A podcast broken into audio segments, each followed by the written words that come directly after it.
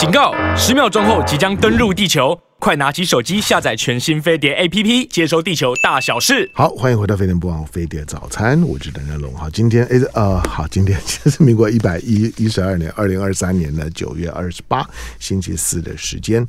好，那今天今天九二八教师节，明天九二九九二九是中秋节，你知道吗？哈，对，然后就放三三天假。羡慕，那你又你又你又这，因为我最近啊，也不是刻意的安排，我最近都觉得好像在访问自己办公室的同同事一样，访问陈红啊，访问陈红，反正就就尬就尬聊嘛，因为因为因为因为我我在我我我们在访问陈，是一个自来嗨的人，对他他我后来发现说，我想想那么多干嘛？因为因为我都会想说。我能跟陈红聊什么呢？聊美食吗？好像太干燥了，因为因为因为我每天跟姚姚顺啊，跟跟梁强聊呃聊美食，我我我就我就觉得，虽然在在大家当同事当很久，可是你知道，平常总是在在那个那个那公共空间里面错身而过，对对，就是不会坐下来，真的促膝长谈，对，就是那种。那种谈到热血沸沸沸腾，很有很有感觉，或者约着喝咖啡，不会。但是后来聊聊完了之后，我就是我就释释怀了。就是我觉得我知道我之所以没有办法访问他，或者我在访问，当然不不是只有他。我说我访问陶晶莹也好，我也会有相同的感觉。就是我我觉得是不同世界的人哦。那那种不同是跟你跟跟我看你你在上陶晶莹节目的时候，你们俩聊聊的超嗨，我我都我我真的很羡慕，你知道，我 我就觉得你们你们这些废话怎么这么多呢？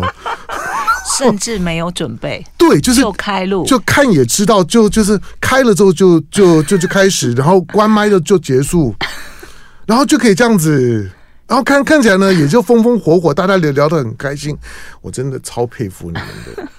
好吧，那来今天在在我们现现场的，我们我们今天要报一下呢飞飞碟办公室的黑幕。好，来的在在我们现现场呢是我的同事啦，艾丽，艾丽，艾艾丽还有一个一个非常重要的角色，就是当我们胖胖呢不知道混到哪边去的时候呢，艾丽呢就要出来顶一下，是艾丽就要 就要呢兼气质。好，在我们现呃现场的那我的同事呢，艾丽欢迎。大家好，我是艾丽。那因为有的时候要。要要利用艾丽，所以艾丽艾丽出说要出书的时候呢，必须要对我就就没有办法拒绝，被情勒了，对，就就就那种那种那种也很也很也很尴尴尬，感觉有点不情愿的感觉。好，好，好，但是呢，艾丽的这的的这本书，我我我待会再跟大家呢分享一下我对艾丽的看法。好，这这本书《所幸世界没有亏待你的良善》，月之文化，哎，你的你的书大部分都是月月之文化出，对不对？哈，好，那在我们几乎都是。好，因为哎，我之前没有没有问过你，就是说你你的你的这种，就是说呢，带着温暖笔触跟励志的、跟疗愈的这种这种的笔触的散文，嗯，你写一篇大概多久时间？哦，不一定要看灵感，有时候可以五十分钟就写完一篇，大概三千字。红豆蜜。好，五十分钟很快，五十分钟怎么可能？这样算慢是不是？不，很很很快，就是灵感顺的时候，但但是事后还是会修修改改啦。顺的时候，因为我当我们我们写的写的文章的那类型不一样，我我现在已经非常怕写文章，就是虽然我是靠文字起家的，可是我现在写文章写一篇两千字的文章哦，我经常。看资料啦，消化啦，脑脑子要打坐啦，要盘桓整理，就是让自己激发出那种那种很强烈的欲望，想去写写篇文章。嗯、到写完大概都要三个小时。三个小时，我觉得差不多啊，是、嗯、OK 的。两两千多字，这个跟跟以前记者的训练差很多。以前记者的训练的时候，就是大概八分钟要一千字。可是我有时候会写，就是你可能这一篇的主题让你想要写太多。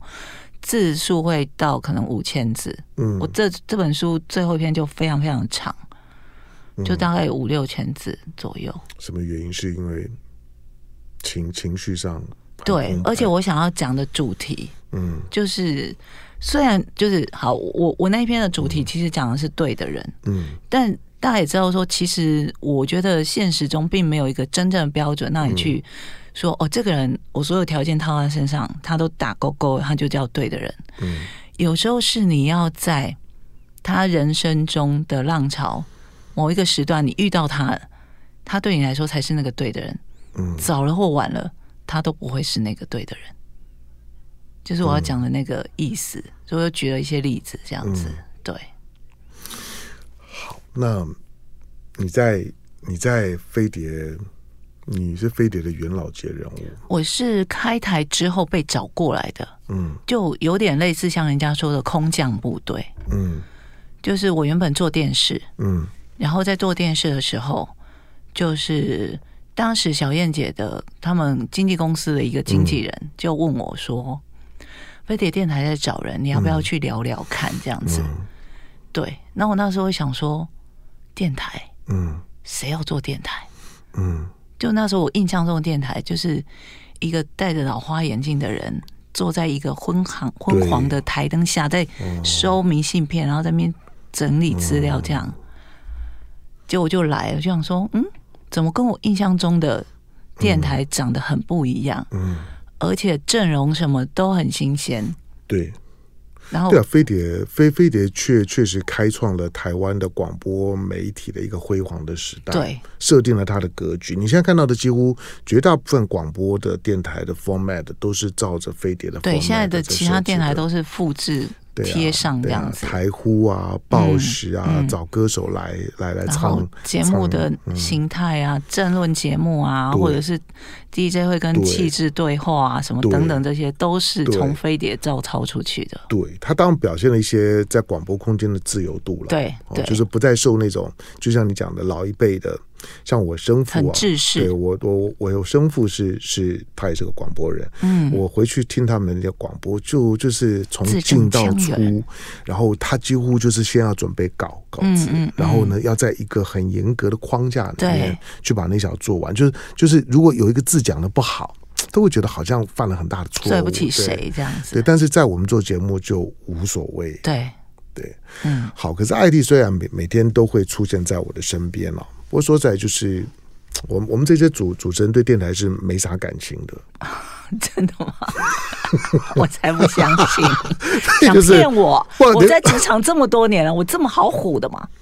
对，但是你最少看到我们，我们每天从进来到出去的时候，嗯，我就我就我就不会把艾丽抓来说，哎，来来来，我我我我今天心情心情不好，你帮我疗疗愈一下。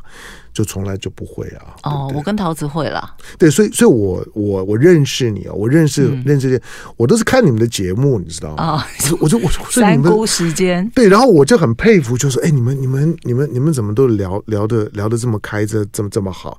我甚至很佩服像像我的哥们，像沈云聪哦，沈云聪跟你们都都像哥们一样。对对对对对，我就说我就说你跟他们认识很久啊，没有他们就是也都是到了疯疯癫癫的群组。对，当然，她她她算是闺蜜，对不对？嗯，她算闺蜜。对，在性别上面是的。是是是。对我我我觉得每次她到她到电台的时候，我都觉得她跟这个女生也很熟，跟那个女女女生也很熟。我就说，哦，那我为什么都都都不熟？因为我我本能上面我，我会觉得。反正电电台就工作嘛，工工作完了之后，但因为我们我们的工作很破碎很多，所以就很快的就就就离开。所以往往就当有人问我一些电台的内部的事务的时候，就办公室里面的事情的时候，我一问三三不知。嗯嗯嗯。那我们的电台到到底是一个怎么样的电台？我们电台是一个，有人形容说它是一个桃花源，就是进来这里的人，嗯。都不想离开，而且都不会老。就很多人离开了之后，在你身上是回来看到我们的时候，嗯、他们都吓歪。时时光冻结了，对？就是说你们怎么回事啊？为什么这里面的人都不会老啊？嗯，要不是现在正在装装潢，连、哦、连连那个装潢都都都没变。对，连办公室的那个桌子都没变。不过，不过本电台就最近不要了。本电台呢，最最近正在走工业风，对，正在装装潢，然后拆的乱七八糟。因为本来大家都以为电台快要快快要倒了，嗯、所以就懒得再装潢。没想到现在又花大钱在装装潢，所以就证明电台可能还会再活很久。对对对，你会看到飞碟在活很久。请继续支持我们。对对对，嗯，好，那那我我刚刚聊的电台，你说是桃花源，那听起来就就世外桃源啊。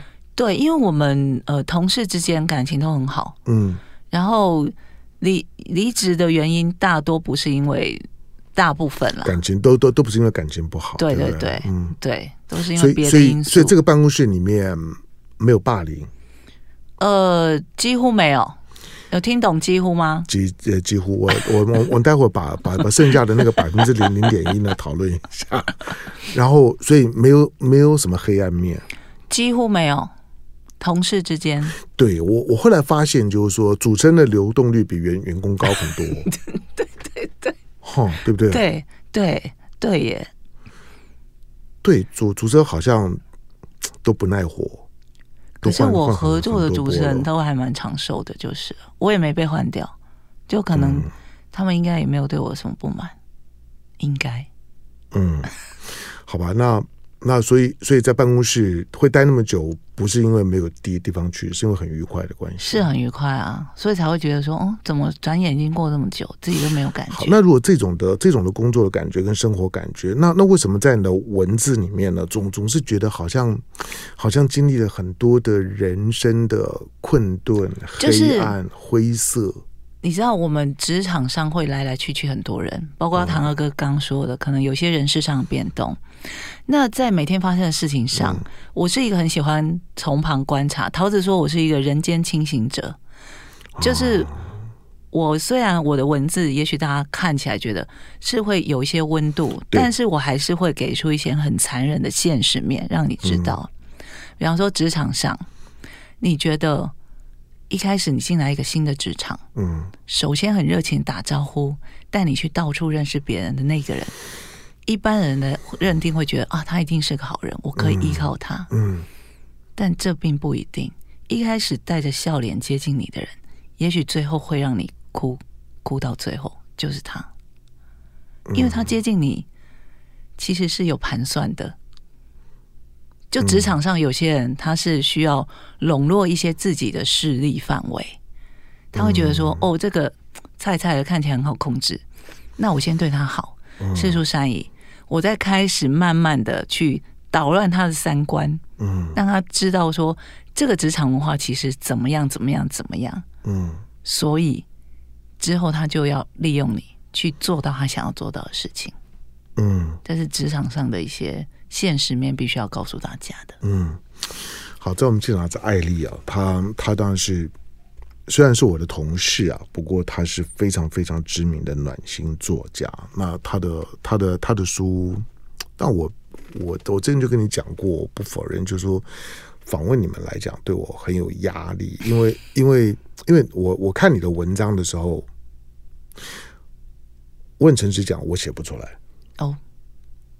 我我我真的写写不到，我写写不出来，不只是那种的笔触啊，跟文字当中所要呈现的某种的情调跟气氛，嗯，嗯，而而是我对生活没有那个感知力。哦，我大概可以理解唐大哥的意思。嗯，没有那个感感知力，是没有那种的触觉去。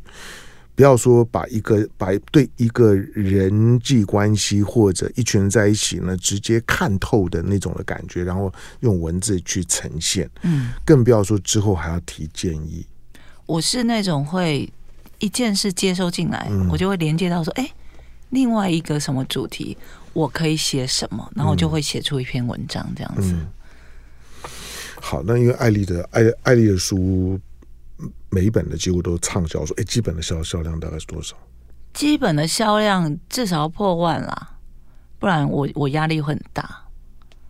破万现在在台湾应该算还好，就算 OK。如果每每每本都破万，就就难怪你叫畅销书作家。一万还好吧？一万很好啊，为为什么不？我的我的我的书，我我的书都很快就绝版。你不一样，你是洛阳纸贵，就很快就绝就绝版，而且坚持拒绝二刷。出版社呢都怎么这么有骨气？对，我告诉你，出版社，我都一直逼出版社说再刷，赶快再刷。没有，我我我出书呢，都是一开始呢，都出版社很兴奋说啊，行了行了，拜拜托不能你写个书，你的你的你的你的书一定会怎么样怎么样，好吧？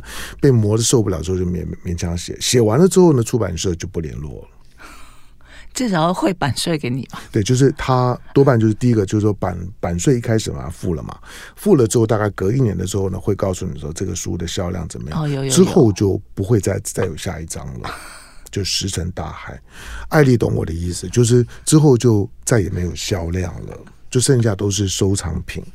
好，在我们现场的是艾丽，来，我进一下广告了。广告广告，回头回头之后呢，艾丽说她要聊聊人人生，嗯。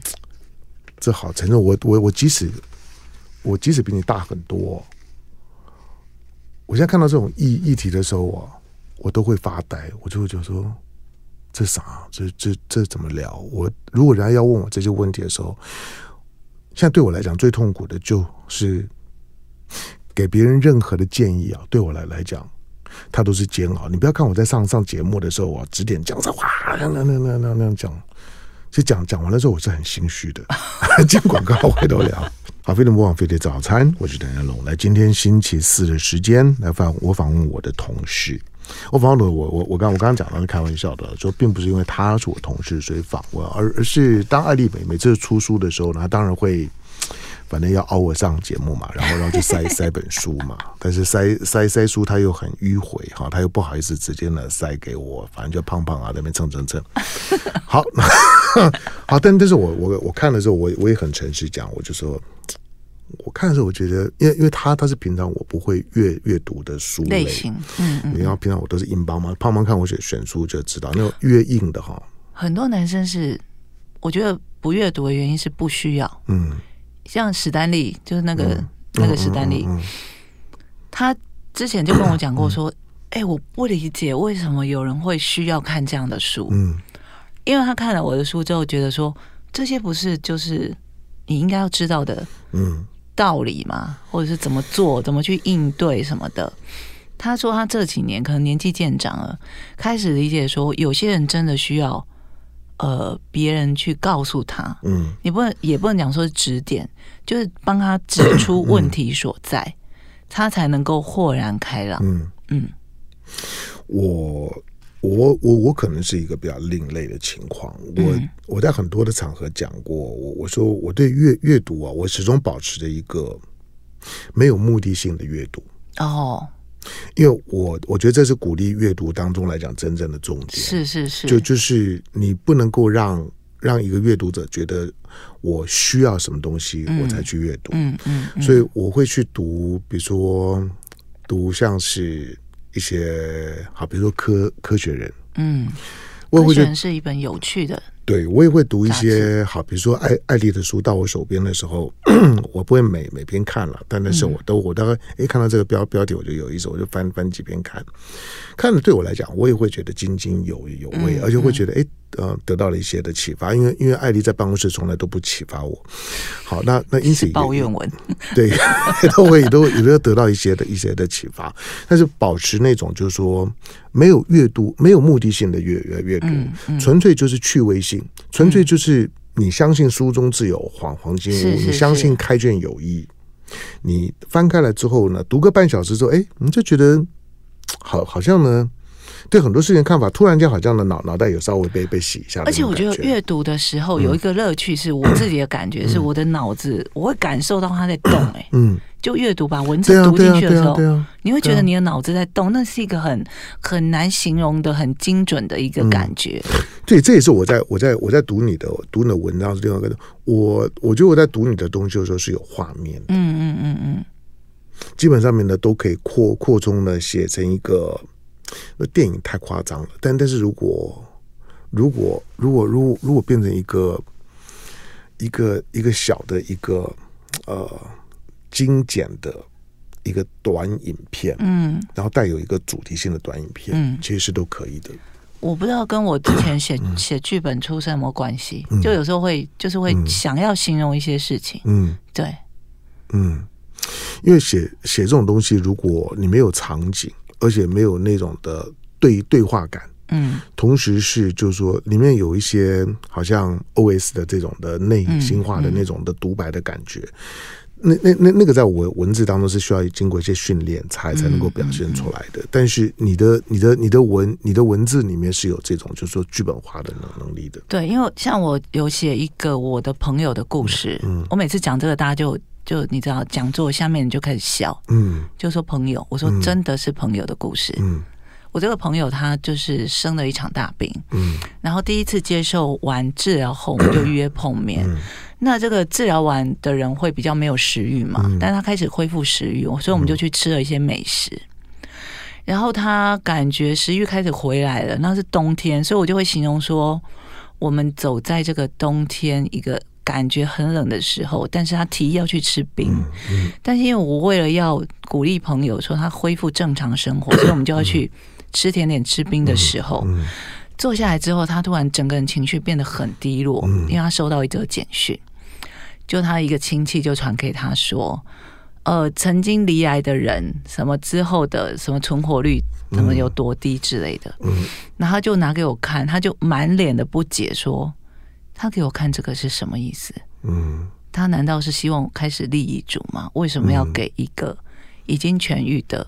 觉得自己开始有个新的未来的人，嗯、那我那时候就感触很深，我就写了一篇文章，就是有些人他会觉得以真性情去包装自己的自以为的善意，嗯，但他他没有意识到，我不确定他有没有意识到说这样的善意其实是会伤人的。嗯就我我是为你好，我们很常听到这个嘛。嗯，我是为你好啊，我就是想要提醒你说，啊、你要注意你的身体状况啊，不要让它复发什么的。嗯，可是听的人有多难受，在他这么开心的时候，嗯、你给了他一个重重的一击。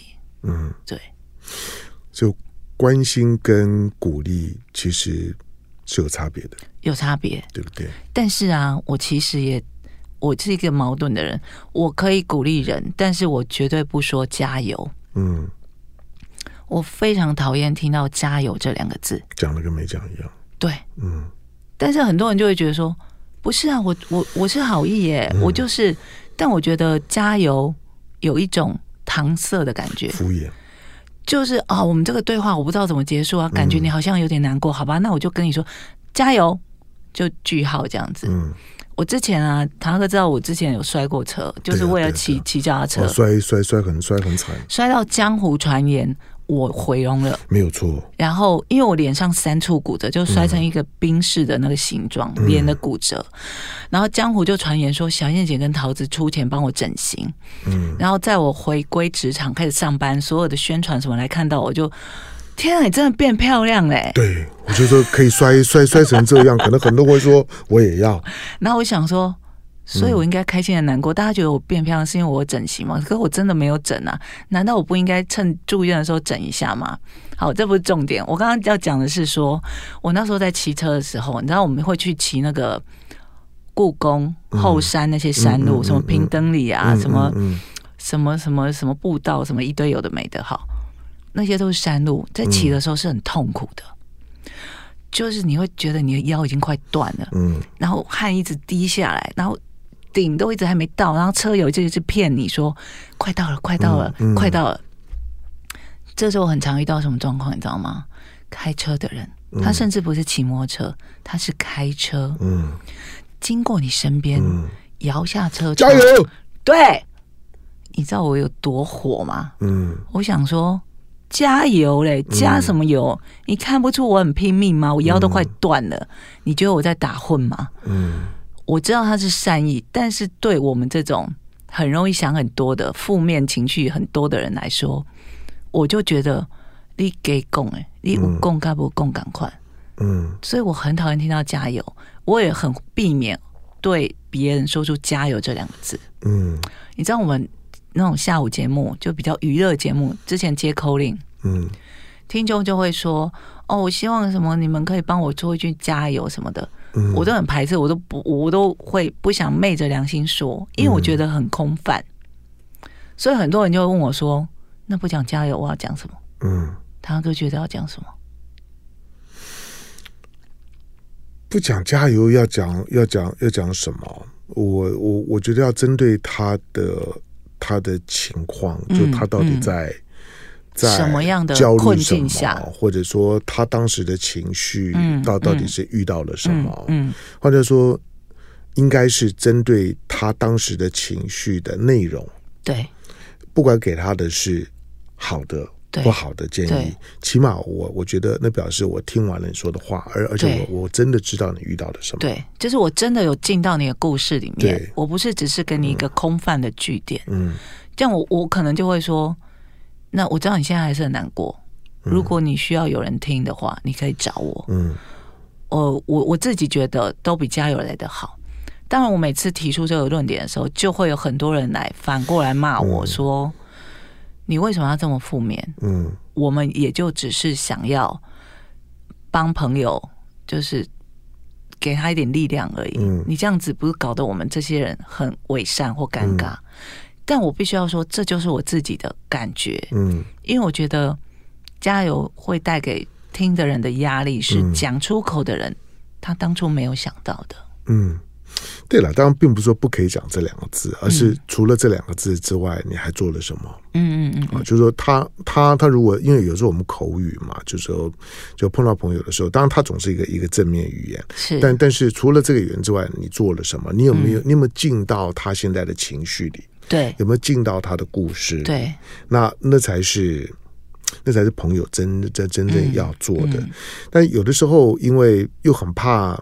又很怕大概知道发生什么事情，但是可能又又其实主观上面“加油”这两个字，就是说，其实我也不想关心你这么多，哦，我也。我也懒得去听你讲故事。对，其实你看，大人世界大家都很忙。对，我更更更不想跟你在情绪上面去共情。是，所以“加油”这两个字，有的时候是一个不只是敷衍，而是简单的拒绝。对，就是拜拜托你不要，你不要跟我讲。就给一个句号，我给你力量喽。对，到此我没有要听，大大概是这样。嗯嗯嗯，所以他确实会有敷衍。当然，大家当社会经验够的时候，我觉得就算听的人，嗯。也不会期待很很很多了，是是是对对不对？就是倒过来讲，当有人跟我说啊，你你加油啊，你要多加油，我也我也不会期待很多，嗯、说你到底是善意恶意。我想起码你没有恶意，我大概知道的。但是如果我想向你求求助，那我是笨蛋。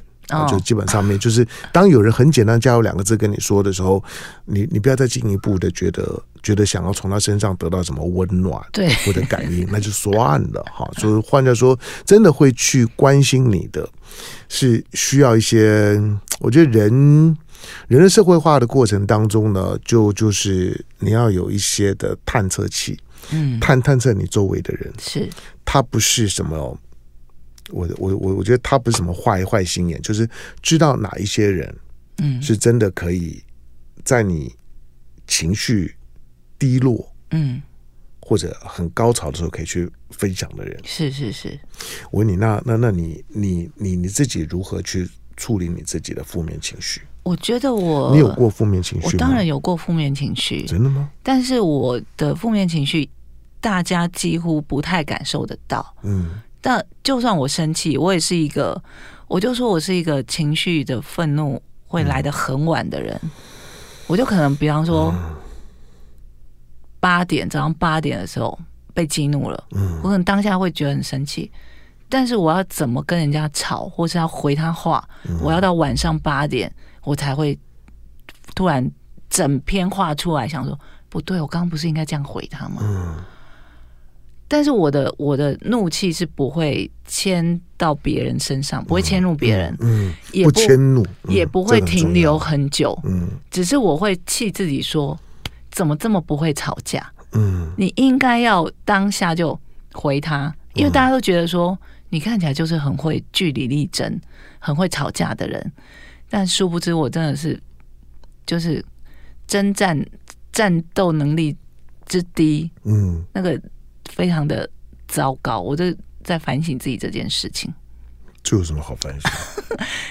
就是觉得这这这这种不好的，不是我要替自己抗辩一些事的时候，我就会觉得啊，直接点过了，嗯，我应该要表达我的立场，但我当下没有讲出口，嗯，对。不过其实大部分会让我们有情绪的事情啊，其实你事后想都不重要，是。对了，我们。当当我到这年纪的时候呢，我只能很阿 Q 的想，就是如果明明天我回头看，我觉得不重要的事情，当下就是根本根本连纠缠开口都不必。嗯，好，这个这这这是个这是个训练了。那呃，对我来说，我我可能就就是因为平常我们大家大概都在讲道理的人，嗯，但是我的习惯就讲完了之后呢，我不会去坚持什么。哦，嗯嗯嗯，讲完了之后，我不会去。坚持说一一定要怎么样，所以就你一定要照我做，没关系，我已经表达了。对，所以没有压迫感。对，我觉得这中间差别很大。是我想说很多的人人际互动的差别就在这这里，嗯、就是我我我听你讲，我跟你沟沟通，然后然后我也提我的看看法，甚至有的时候可能跟我跟我本人呢是有相关的。可是提完了之后，如果如果你有些的特别的想想法，我不坚持。嗯，那经常呢，我还是尊尊尊重你。这个呢，人。反正我觉得这很棒，这是我我也觉得应该是要这样子。对，就是说不不产生压迫感，对，这个是很重要的。但你从另外一个角角度来讲，就就是我没有想要在这件事情上面跟你去纠缠，嗯、也表示你对我来讲可能没有这么重要。嗯，来，在我们现场的那是艾丽，艾丽呢，艾丽是我们办公室有很多要告解的时候呢，就要就要去找找她。就我觉得我们装潢的时候呢，应该开个小房间，就是那个是艾丽的告解室。来进广告，回头继续跟艾丽聊。好，飞碟模仿飞碟早餐，我是梁家龙。来，今天星期四的时间呢，我访问我办公室的同事，畅销书的作家。因为除了除了艾丽刚刚讲说呢，飞飞碟我们电台呢是个桃花源之外，其实电台还有一个特征，电台是个卧虎藏龙的地方。嗯，就是我我觉得很多的同事呢，其实都有特异过功能。嗯，我胖胖也有，对我都我都觉得你们来来来飞碟是来混，都不是你们的本业。胖胖的本业是料理。对，就是他，他他的心本来就就不在飞碟早餐上面，这这这我很早就就发现，我也只是敷衍他，不不想去点破而已。所以他平常反正有有一搭没一搭的做节目，或者经常要要请假，随他便，反正都无所谓。就是你看主主主持人跟气气质之间情感的梳理这么这么好，这么的严严重，就就是就是互互相的不不对对方这么了解对方，对，就是对彼此都没有什么期待了。好，但是艾丽不一样，艾丽艾丽每每天活在活在办公室里面。好，那。我们刚刚讲的，就是说呢，说啊，在在说说书里面来强调一下，所幸世界没有亏待你的良良善，所幸世界没有亏待你的良善了。当然，这个这标题就很正面啊，是对不对？就就是你你对这世界充满了温暖，充满了善意。嗯，但是许多人都会都会觉得说，善没有善报，就是现世报在哪里？对，就是说怎么会这样？我我没有恶意，我对你这么好，但或者说的，我对对对这个世界来来讲。他怎么？他他他就是哈姆雷特的我我我问题，就是善，但是他他没有作恶，嗯，但他却遭遇到了最最不幸的事情。嗯、哈姆雷雷特就就是告诉你，人人生没有道德逻辑。对可是当你的标题呢是有一个道德逻逻辑的时候呢，他就有有压力了，因为人会对于这个标题是有期待的、啊。是是是，我就觉得我我在书里面有写一句话说，职场生存的一个。很大的守则就是，你一开始就不要让别人对你产生太大的期待。嗯，就比方说，有些人刚到一个职场，他想要大展身手，嗯，他就会很那种告诉他说：“我来就是要怎么样怎么样。”或者是人家原本有个 team，你加入了这个 team 之后，你就开始全盘推翻，你们之前做的都不对。我告诉你，就要照着我的样子来做。嗯，那你一做了之后，你才发现，哎，不对，为什么推不动？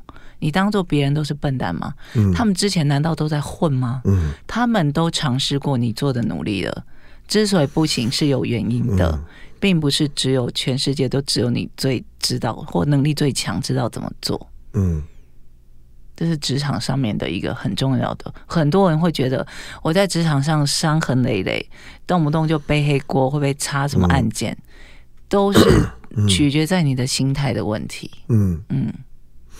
对，因为我们我们我们一旦开始进社会之后啊，那种的对于简单的道德逻辑的期待，嗯，会拉得非常高，嗯嗯嗯、就是就不是黑就是要白，对，就是我对你怎么样啊，我我我其实潜在你们觉得你也应该对我怎么样，嗯嗯，嗯。或者当我没有恶意，我我认为这个世界就应该值得给我一个一个温我温暖的回应。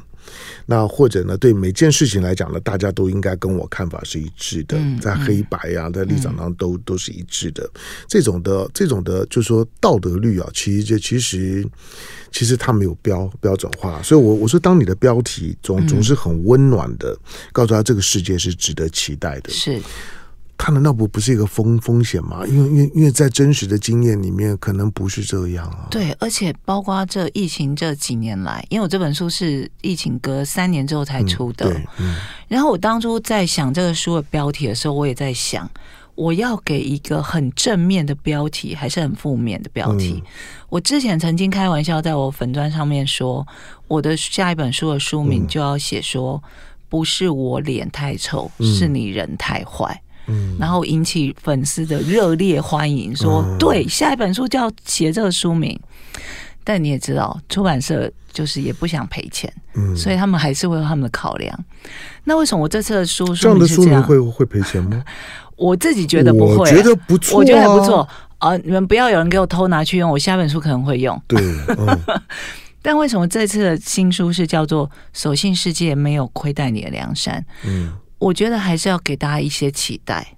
嗯，在经历过这么多年的无奈之后，虽然你觉得说好像天还是暗暗的，你也不知道自己的未来在哪里，嗯，但我不需要告诉大家一件事，就是因为我在自序里面也有告诉大家说，其实这个世界并没有真正的善待每一个人。嗯，你自己也能够理解。那你之所以可以在这么多年继续撑下来的原因，其实是你的良善接住了自己，嗯，所以你自己心里的那股相信的力量是很重要的。嗯，你可以不相信这个世界，但是你相信自己，这个世界就会反过来善待你。我的感觉是这样，就像我们看这个世界，我一开始觉得说，哦，都没有人对我笑，为什么怎么样？可是，在你觉得你今天起来吃了早餐很开心，然后天气很好。你觉得心情很开朗，嗯，你就会看整个世界都很顺眼，嗯，也是一种内发的力量嘛。对，对，我要讲的就是这个，你要先从自己的心里觉得自己的日子会过得好，嗯，你才可以有能力去扭转自己看世界的眼光。嗯。嗯，你有挫折的时候怎么办？我有挫折的时候，我是一个有信仰的人，嗯，我是天主教教徒，嗯，那我不是那种很虔诚的哦，嗯，我就因为这样常常被在被念。呃，我我不赞成去，我个人观点哈，教会不要来骂我。我其实教我我我不是很赞成教会的一些做法，嗯，所以我是一个会自己祷告的人，但我可能只有比方说圣诞夜我会去教堂祷告，嗯，然后每次一走进教堂，我就会突然有人说我这样是圣灵充满，我一走进去，我就会突然开始哭。